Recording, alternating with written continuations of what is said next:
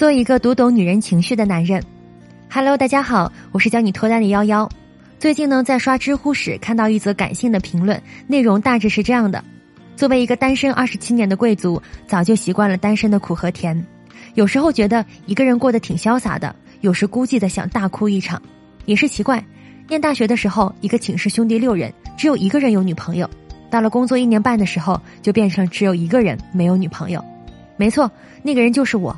在外地工作快满三年了，一半已经成家了，有两个人的婚期已经赶上了日程，而我一直单到现在。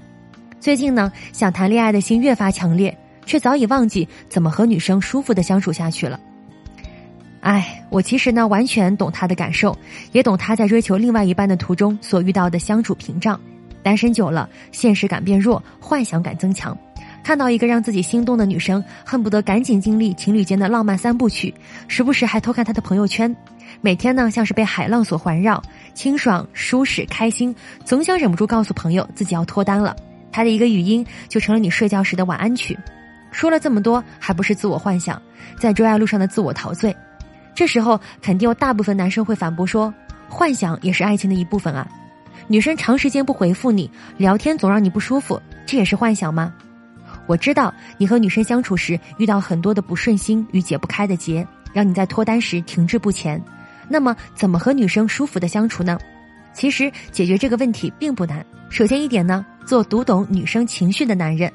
所谓孤独，就是你面对的那个人，他的情绪和你自己的情绪不在同一个频率。要想和女生相处的舒服，你就要和她在同一个频道，要懂她在聊天时哪一句话是开心的，什么情况下会难过。如果你时刻和他情绪相同，这样才能让他知道你在他身边的重要性。比如说，女生说今天好累啊，这可不是想让你说你早点休息吧，不打扰你了。千万不要自作聪明，要结合实际情况反问一下自己：什么情况下你会累？在工作不顺心的时候，工作繁忙的时候，还是什么时候呢？不过这些所有的情绪表现都是消极的。所以他需要的不是睡觉，需要的是有一个和他有同步情绪、能为他解除忧愁的人。你可以问他：今天睡掉了什么不开心的事情吗？好的相处模式就会从这一句话开始真正的契合，而不是一味的去理解字面意思，而是在好好和女生相处的同时，也可以领会到她的内心世界。第二点呢，是懂得走心夸奖女生。很多男生会满不在意的说：夸奖谁不会呢？不是我想否定你们，夸人可真不是简单的一句“你好漂亮”就可以的，尤其是夸女生。女生是种敏感的生物，你不走心的夸赞，可是会引得女生往坏处想的。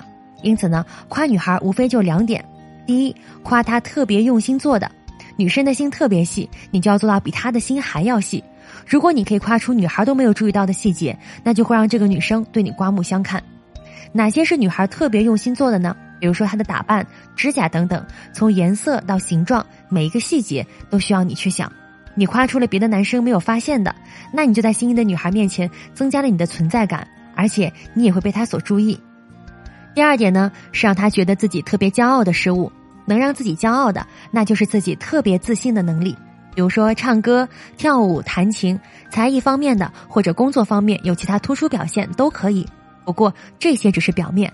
要找出可以让我们有延伸深度的性格，他的个性等等，比如说可以从努力、耐心、感染力等这些来夸，这个远比你说她长得漂亮有深度的多。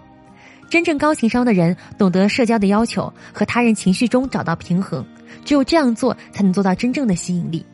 爱情能让自己成长，也能让自己颓废，就像心灵那扇门，有时候需要关上，但更多的时候要打开。现实之中没有虚无，成年人的世界一是一，二是二。一部手机加一个微信，里面有成千上万个人，却只有一个你。把你的善解人意放在正确的地方，才会让你从中脱颖而出，得到女生的爱。这个世界上没有那么多一眼万年，是因为想得到自己所想的真心仅仅是不够的。你的情商，你的上进心，都是你需要去改变的现状。如果你很迷茫，不知道怎么做才能改变现状，改变你的情商，可以来添加我的微信。八七八七零五七九，让我来帮助你。我的私人微信是八七八七零五七九，记得添加。